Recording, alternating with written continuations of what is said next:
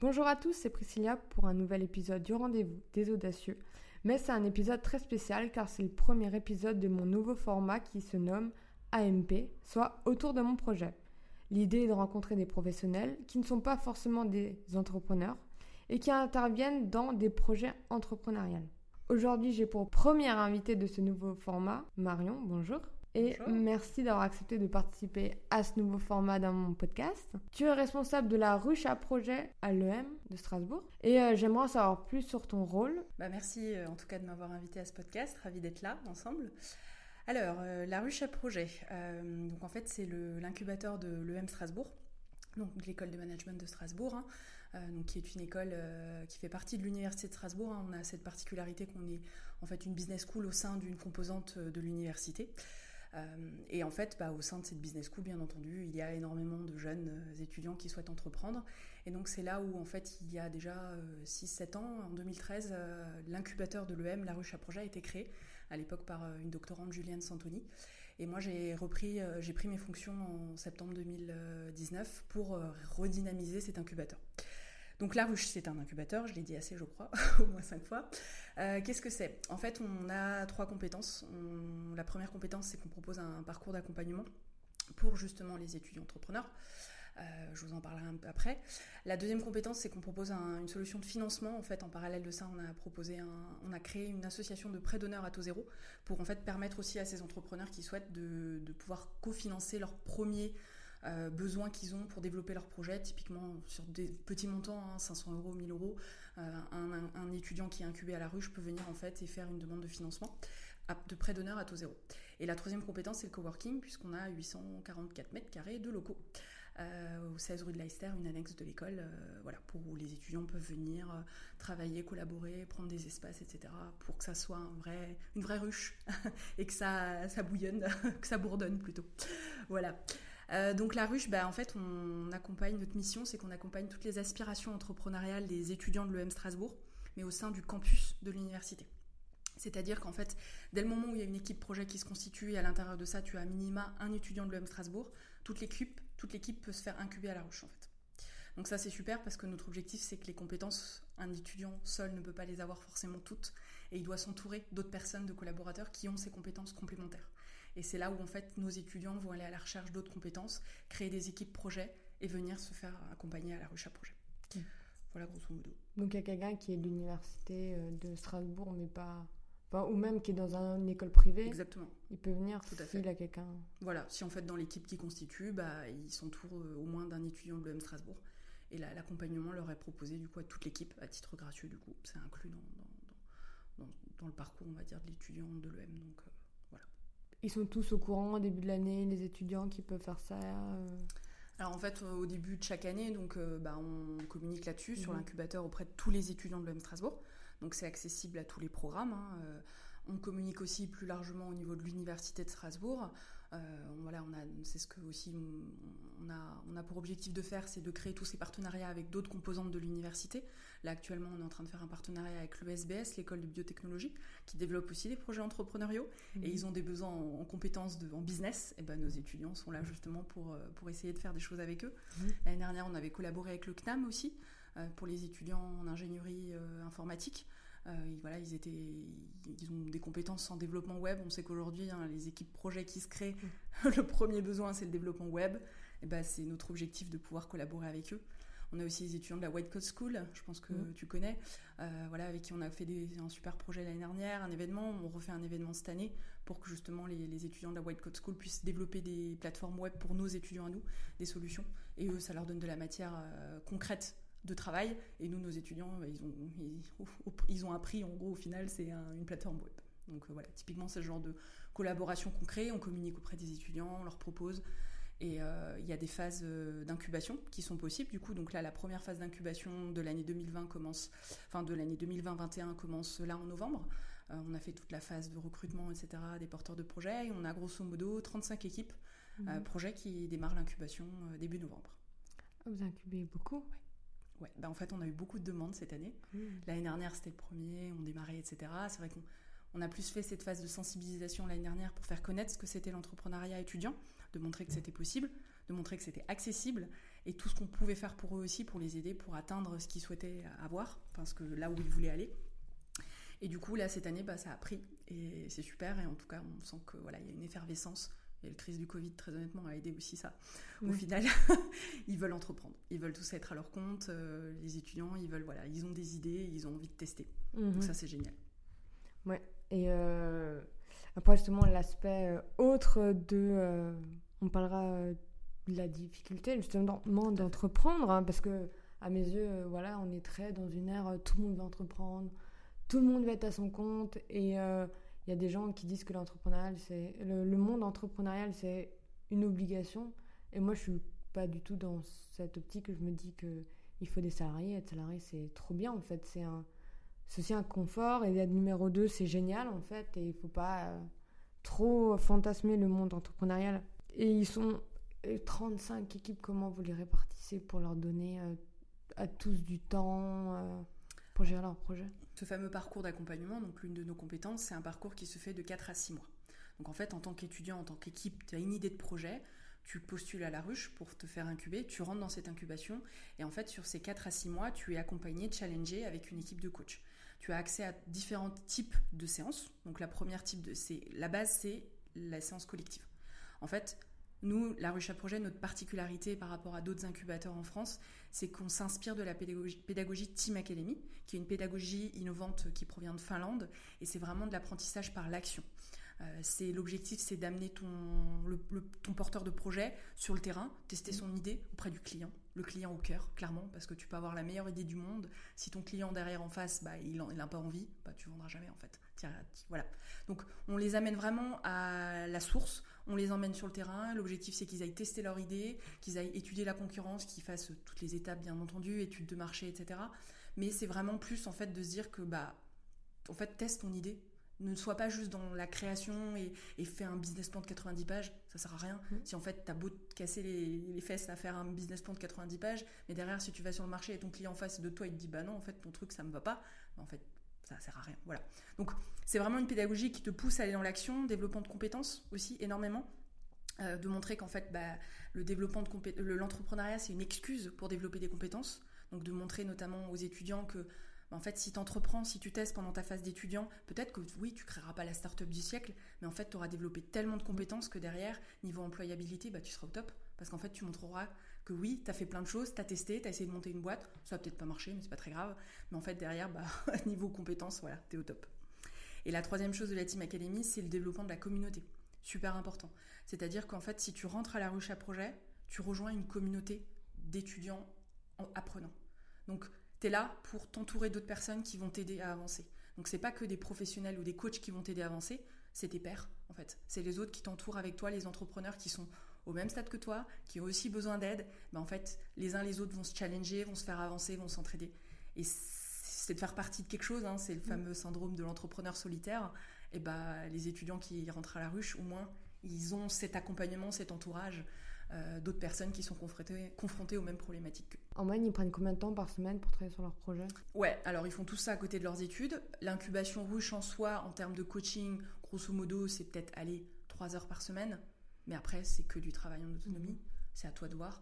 si, tu es à fond dans ton projet, tu as vraiment envie de te le développer en 6 mois, bah, tu donnes 35 heures, 80 heures par semaine en parallèle de tes études si tu peux. Tu peux ou tu ne peux pas. Après, si tu es en mode tu vas doucement, etc., bah oui, tu donneras 4-5 heures par semaine. Mhm. Et puis quand tu sentiras que, ça, que tu auras envie de décoller et de vraiment aller les chercher, bah, tu lui donneras plus de temps. Donc, je peux pas te donner une moyenne, tu vois, je peux pas te dire, euh, oui, il passe 30 euh, heures. Non, nous, euh, l'incubation, c'est déjà c'est que 3 heures par semaine déjà. Donc, que je me dis, il faut gérer le statut étudiant-entrepreneur.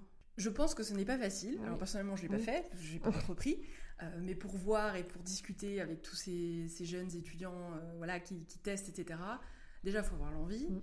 euh, faut, faut, être motivé, il faut savoir rencontrer les bons acteurs, t'entourer correctement. et c'est vrai que nous, tout ce qu'on fait aussi à la ruche, c'est ça, c'est on essaie de faciliter tout ce, cette, mise en contact, cette mise sur l'action, d'action, les, les pousser, les motiver, les challenger. C'est déjà pas mal, la motivation. Justement, c'est ça qui est le problème quand on est entrepreneur solo, c'est euh, c'est difficile en fait de monter un projet. De toute façon, ils ne conseillent pas du tout, du tout d'être entrepreneur solo. C'est voué à l'échec, c'est impossible.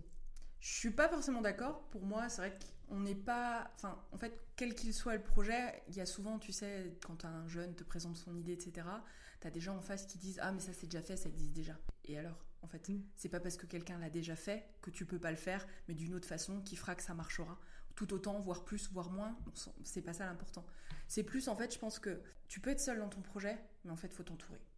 Et tu vois, autant dans le développement de ton projet, je suis d'accord, bien sûr, il y a des, enfin, tu démarres ton projet, t'as pas forcément envie de t'associer avec d'autres gens tout de suite, ou t'as pas forcément les personnes que tu rencontres. Faut, faut t'associer avec quelqu'un, faut que ça matche. Hein.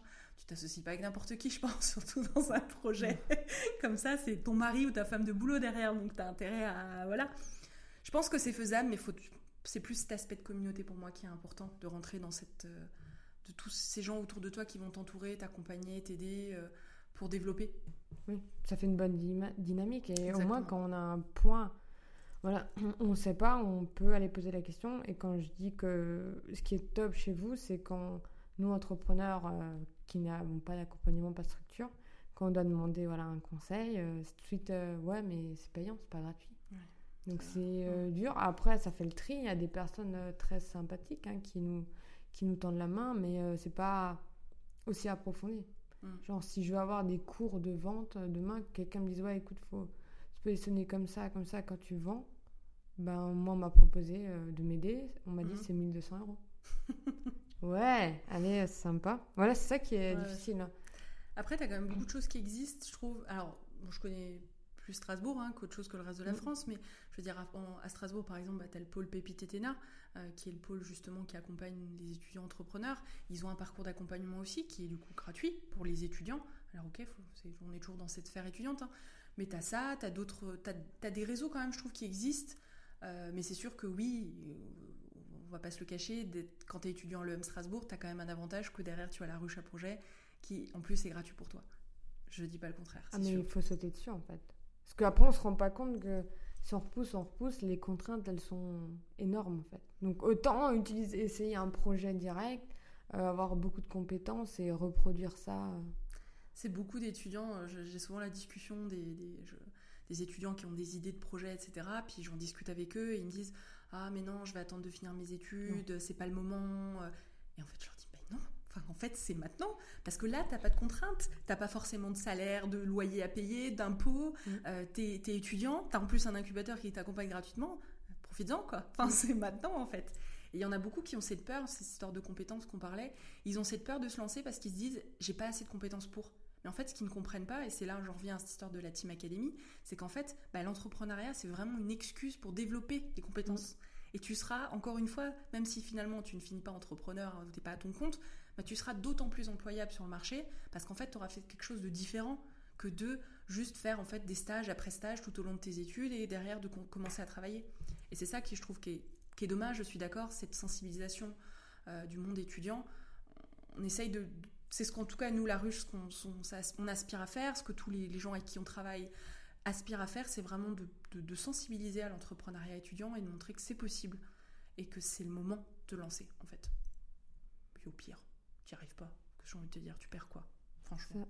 C'est ce qu'on se dit aussi, hein. mais après, quand, voilà, quand on a un loyer, etc., c'est plus difficile de relativiser. C'est pas grave, ça marche pas, tant pis. Ouais. Si tu as mm. des gosses à nourrir ou, tu dois ramener un salaire, euh, bah oui, enfin, je veux dire, c'est plus compliqué mm. de te dire, c'est sûr. Et euh, comment ils font face justement à l'échec de leur projet? Alors, échec, échec. Alors, perso, j'aime pas trop ce mot échec parce que qu'est-ce que c'est un échec au final? Euh, Est-ce que tu entends échec ou bah. Ça marche pas Ça, marche, pas, ok. Pour moi, c'est pas forcément un échec, c'est plus en fait, bah, t'as testé ton idée, ça a pas répondu à un vrai besoin sur le marché. Bah, en fait, c'est plus quelque chose qui devrait te permettre de rebondir. Je sais qu'en France, le système français est très voit ça d'un point de vue très négatif, euh, l'échec en entrepreneuriat contrairement à nos collègues anglo-saxons, hein, où alors là-bas ils sont à fond euh, aux États-Unis, euh, tu vas avoir tu vas avoir une banque pour faire un prêt alors que tu as déjà monté trois startups et qu'elles n'ont pas marché. Ah mais oui, vas-y, vas-y, ils te reprêtent le fric. Mm. Ici en France, on te regarde avec des yeux. Ah oui, donc ah vous avez été en échec. Ah bah non, alors ça va pas être possible. Donc je sais qu'en France c'est plus compliqué. Après, nos étudiants, ta question, je reviens à ta question, euh, comment ils font pour, euh, pour, surmonter ça quoi Ça dépend lesquels. alors ça dépend du type d'échec. Si en fait c'est un échec dans le sens où bah, tu t'es planté par rapport à ton projet parce que t'as pas, t'as pas en fait vraiment, t'es pas vraiment allé chercher sur le terrain pour être sûr que ce que tu proposais ça répondait à un réel besoin. En effet, tu peux avoir un certain goût d'amertume, mais si tu ouvres les yeux sur ça, sur la réalité, bah, en fait ça ne peut que te permettre de rebondir. Je sais pas si tu connais la, méthode du lean euh, startup. Bah, en fait, tu pivotes à un moment donné dans ton mmh. projet, dans tous les cas. Euh, je veux dire, des méthodes comme le Lean Startup, le Design Thinking, ce genre, moi je trouve ça génial parce qu'en fait ça, ça, permet vraiment de prototyper, euh, d'aller sur, voilà, que ça répond à un réel besoin et derrière de pouvoir pivoter. Après, ça fait mal. Oui, je pense qu'il y en a qui se prennent des gamelles dans la figure et qui n'arrivent pas à rebondir. Bah, c'est peut-être qu'ils n'étaient pas faits pour être entrepreneurs, j'ai envie de dire, ou à l'instant T, c'est pas pour eux maintenant. Et peut-être plus tard. Ou mm. alors qu'il y en a d'autres, bah, il y en a qui arrivent à très bien se relever, hein, ça, hein, un journée. Hein. On a des étudiants euh, à l'EM, euh, ils ont déjà créé au moins quatre projets en l'espace de deux ans, euh, ils recommencent. Hein. ça marche pas, je passe à autre chose, tu mm. vois. Donc, le problème, on dit toujours dans l'entrepreneuriat, c'est qu'il faut pas tomber amoureux de ton idée, il faut tomber amoureux de ton problème. Mm. Et c'est ça, souvent, la difficulté, on, voit beaucoup. Je veux dire, quand tu crées une idée de projet entrepreneurial, il faut que tu partes d'une vraie problématique, de quelque chose. Alors, moi, j'ai envie de rajouter une couche parce que je suis très sensibilisée à ça. Il faut que ça soit une problématique au cœur de, qui a un impact euh, sociétal, environnemental. Tu réponds à un réel besoin qu'il y a aujourd'hui, euh, une vraie problématique, un vrai problème qu'il y a dans le monde. Bah, en fait, ce que tu proposes, une solution pour tenter de, résoudre ce problème-là, je trouve, pour moi, il n'y a, a, aucune raison que ça ne puisse pas fonctionner à l'échelle que toi tu as envie de lui donner, en fonction de qui tu t'entoures, bien entendu. Toutes les idées du siècle ne vont pas être révolutionnaires. Mais je pense que c'est ça. Il faut partir de ton, vraiment de ton problème. Et derrière, bah, si tu, ta solution que tu proposes, elle est pas conforme, oui, tu, changes un truc, tu changes tout, tu, ça dépend. Ça mm. dépend de tout. Alors là, on est large. Quoi. Là, ça dépend toujours du projet. C'est ça. Et de vers quoi ils veulent aller. Oui. Et euh, jusqu'à où vous les accompagnez? Alors, nous, euh, à la ruche, ils peuvent rentrer quand ils sont au stade d'idée, mm-hmm. euh, comme ils sont, aussi, sont aussi au stade de commercialisation. Euh, on a un de nos projets là, auquel je pense, qui a été incubé l'année dernière, qui recommence chez nous. Parce qu'en fait, ils ont encore un besoin de. Ils sont déjà, ils ont déjà créé, ils sont en phase de commercialisation déjà, mais ils ont un besoin encore d'accompagnement. Ils ont aussi besoin de locaux. Ils ont envie d'être entourés d'autres entrepreneurs pour continuer dans cette collaboration. Donc, phase commercialisation, on peut aussi les accompagner, mais après, souvent, les étudiants qui intègrent la ruche, ils sont souvent encore au stade de l'idée, euh, voire un peu de la preuve de concept ils sont en train de chercher voilà, des Turcs. Voilà, encore une fois, ce qu'ils proposent, ça répond à un besoin. Euh, et on peut les accompagner jusqu'à la phase de commercialisation, euh, post-commercialisation même, mhm. euh, développement. Quoi. Nos, coachs ont les compétences pour, en tout cas, les types de coachs. Et s'ils sont, ils ont été étudiants à l'EM, ils ont été incubés, etc., et ils ont quitté l'EM, ils sont toujours à Strasbourg, ils continuent ou... Alors logiquement, l'incubation se fait sur une période de 4 à 6 mois. Ah, donc après, au bout des 6 mois, logiquement, voilà, c'est fini. Par contre, tu peux recandidater à une incubation suivante. Et en fait, par contre, la particularité qu'on a cette année, c'est qu'on peut accompagner aussi les alumni de l'école. Donc, c'est les mhm. diplômés de l'EM Strasbourg. Euh, et ça, c'est grâce à l'association Alumni, euh, qui on est en négociation, mais voilà, c'est en tout cas, ils sont prêts à aider cette, enfin, en gros, à payer le coût de l'incubation mhm. euh, de, de, la ruche pour ces alumni-là. Donc, aujourd'hui, on est en train d'ouvrir ça à étudiants et diplômés de l'école aussi. D'accord, donc ça, c'est tout nouveau. C'est tout nouveau. On est mhm. en phase de négociation, mais ça, voilà, ça, logiquement, c'est, enfin, ils ont compris. L'association Alumni a vraiment à cœur de pouvoir proposer ce service-là à ses alumni et à leurs alumni et, il y en a plein qui ont des super projets en finissant leurs études. Hein. Il y a quand même des projets hein, qui sont sortis de la ruche? Euh, Oui, on a l'année dernière euh, de ceux qui ont été incubés à la ruche, euh, on en a quelques-uns. des projets peut-être connus qui ont été incubés à la ruche l'année dernière. Il y en a un qui fait beaucoup parler de lui en ce moment, c'est Green Phoenix. Donc qui a fait, qui a un projet de, collecte des biodéchets et de réutilisation de tous ces biodéchets organiques. Mhm. Et ils ont fait le concours Alsastec, ils ont gagné le concours Alsastec, et après ils sont venus se faire incuber à la ruche, puisque l'un des étudiants de l'équipe est, de l'EM Strasbourg. Et donc typiquement eux, tu vois, ils ont, euh, voilà, ils ont, ils sont en train, je crois, ils ont créé leur structure, ça y est, oui, ils ont créé. Euh, voilà, donc ils sont en pleine phase de lancement, de commercialisation auprès des pros, des, voilà. Après il y a l'autre projet, je parlais tout à l'heure, il y a euh, Netfis qui s'appelle, eux, ils ont créé une solution de en fait, pour aider les, les parents d'étudiants à réduire leurs impôts. Voilà, ils ont, c'est, un service qu'ils proposent pour montrer que quand tu es étudiant, en tant qu'enfant, en fait, ça, peut mmh. permettre de réduire les impôts de tes parents.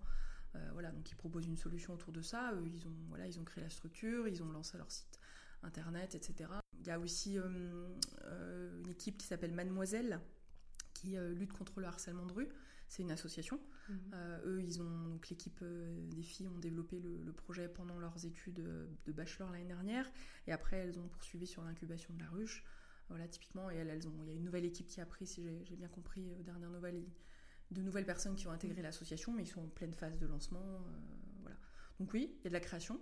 Après, il y en a d'autres qui se rendent compte que voilà, c'est pas c'est pas le moment ou c'est quand même minime. Enfin, la création finale par rapport au pourcentage de projets accompagnés, la phase de création n'est quand même pas, c'est pas 50%, c'est sûr.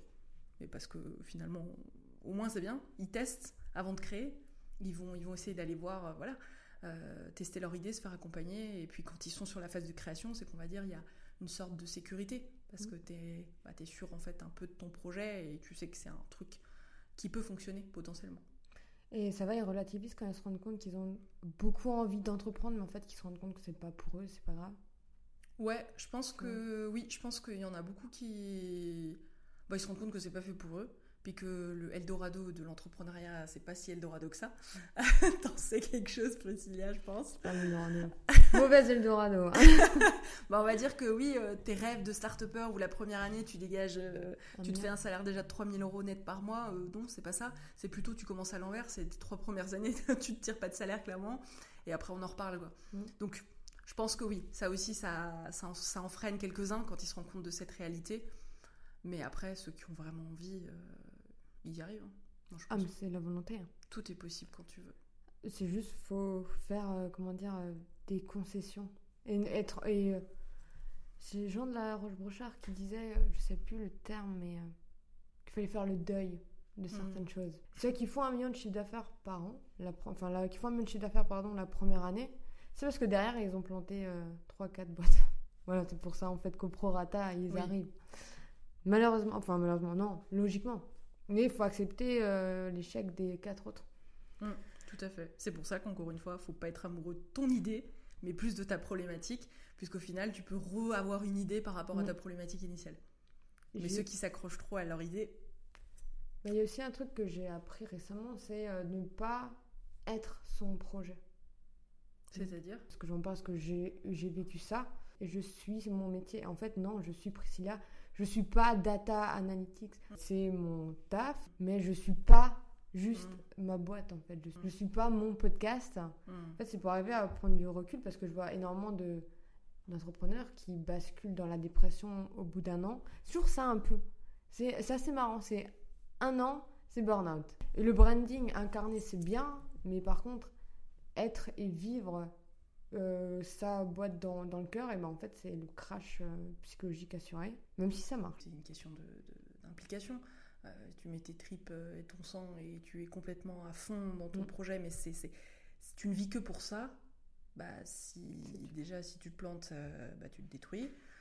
ensuite, si derrière ça marche, mais tu fais que travailler et tu n'as plus de vie personnelle derrière, tu te détruis aussi. Mm. C'est l'équilibre. Je pense que les coachs, ils doivent aussi apprendre ça aux entrepreneurs de, de savoir tout gérer et se calmer peut-être. Euh. Je pense qu'ils ont l'expérience de pour avoir accompagné plein d'entrepreneurs et être eux-mêmes entrepreneurs.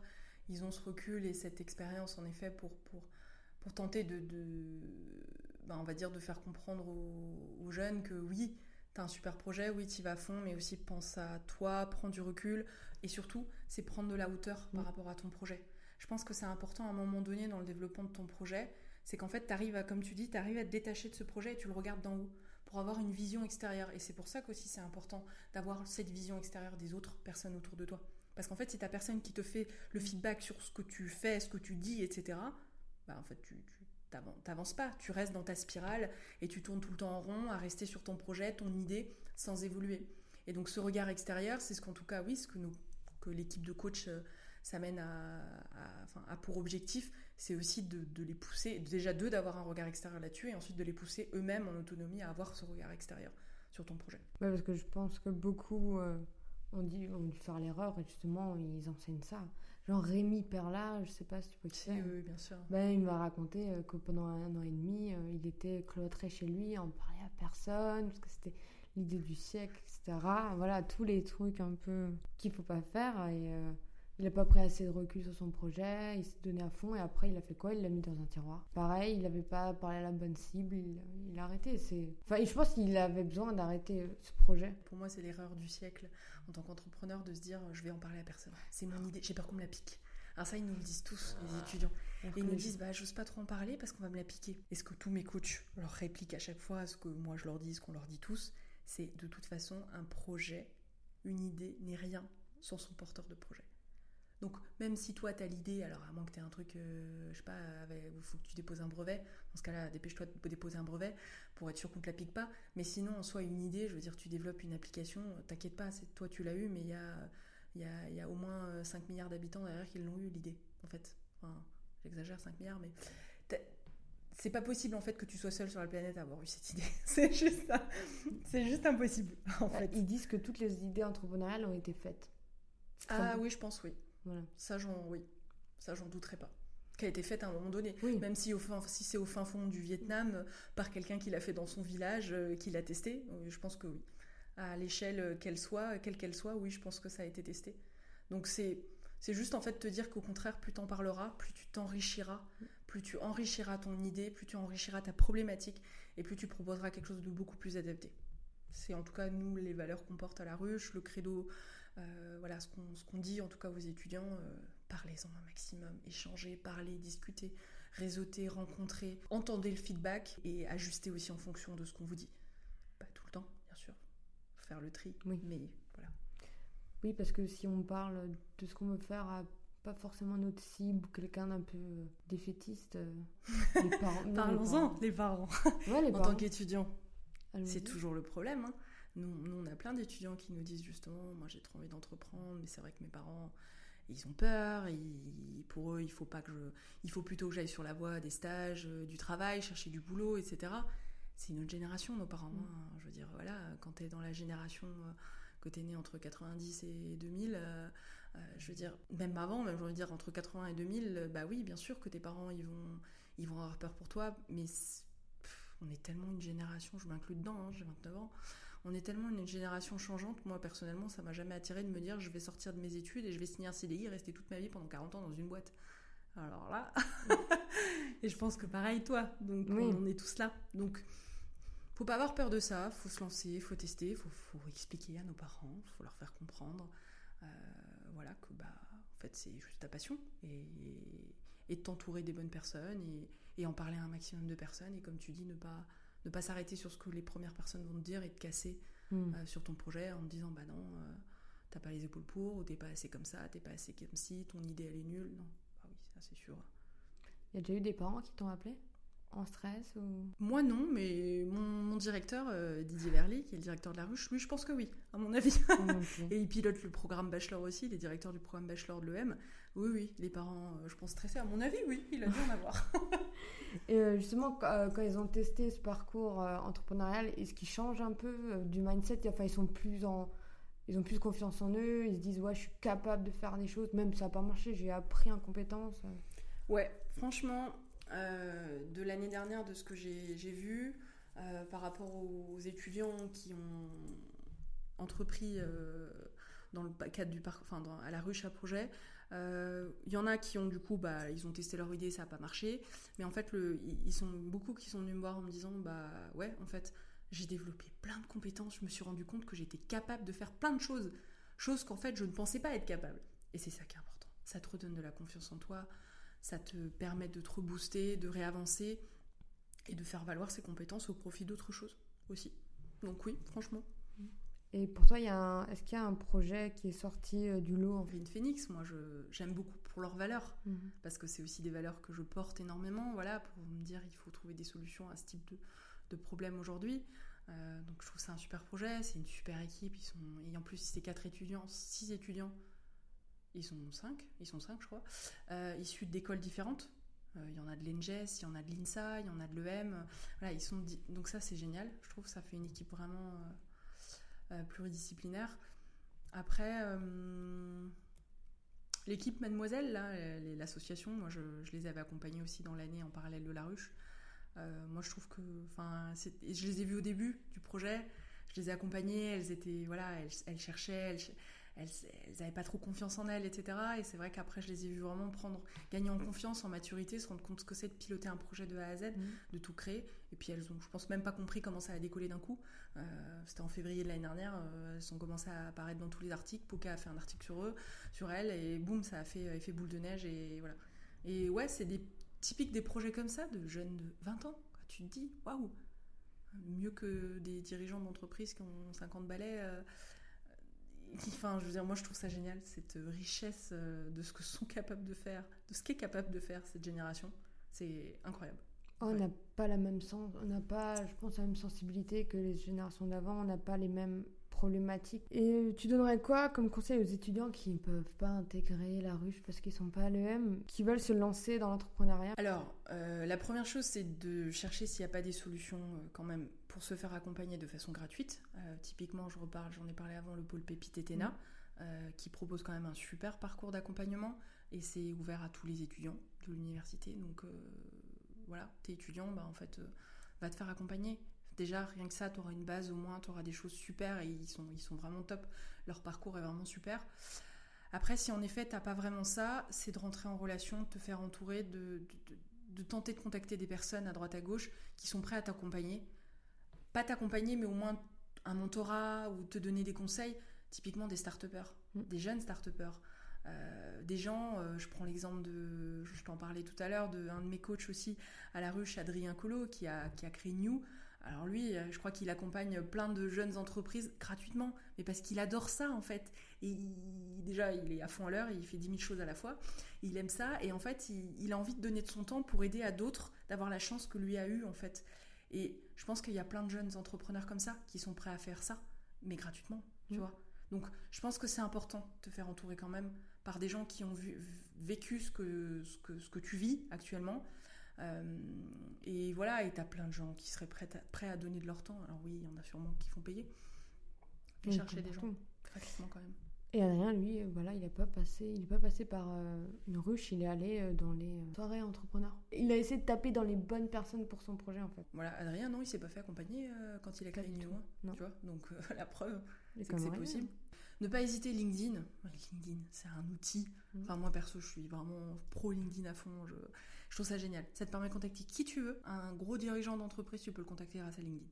Ne pas hésiter à utiliser cet outil-là. Vraiment. Contacter les personnes. Euh, moi, si euh, quelqu'un m'écoute en tant qu'étudiant, euh, vous n'êtes pas de l'EM Strasbourg, n'hésitez pas à me contacter, même si c'est pour des conseils, etc., pour vous aiguiller vers d'autres choses. Contactez les bonnes personnes qui vont pouvoir vous renvoyer vers d'autres bonnes personnes s'il faut. Voilà, enfin, vraiment ne pas hésiter. Avoir du culot, hein. c'est comme ça que tu avances aussi. Hein. C'est pour moi une des qualités principales, mais pour toi, quelle est la qualité principale pour se lancer dans un projet? Pour se lancer dans un projet, la qualité principale, faut oser. Pas avoir peur et pas avoir peur de l'échec. Pas avoir peur de, bah, de te planter. Parce que tu peux te planter, mais tu vas recommencer si tu as vraiment envie. Ça répond aussi à cette histoire de motivation, c'est d'être bien entouré des bonnes personnes, des personnes, euh, euh, des persos, des personnes autour de toi euh, tout ton environnement familial, amical, etc. C'est important d'être bien entouré. Et derrière aussi pro. Bah, merci euh, beaucoup d'avoir participé à ce nouveau format. Bah, merci à toi, c'était top. Ravi d'avoir inauguré ça. Merci d'avoir écouté cet épisode jusqu'à la fin. Mais avant de partir, tu peux prendre juste deux minutes pour soutenir mon podcast en mettant 5 étoiles et un commentaire sur Apple Podcast si tu as un iPhone. Sinon, tu peux me suivre sur Spotify. Ça me permettrait de me faire connaître en remontant, tu vois, dans l'algorithme. Ça toucherait plus de personnes et on serait une plus grande communauté à m'écouter. Tu peux aussi le partager à un ami. Peut-être que euh, ça l'inspirera, peut-être qu'il en aurait besoin aujourd'hui pour être reboosté. Et euh, si tu veux être au courant des prochains épisodes, tu peux t'inscrire à ma newsletter. Je te fais des bisous et je te dis à bientôt.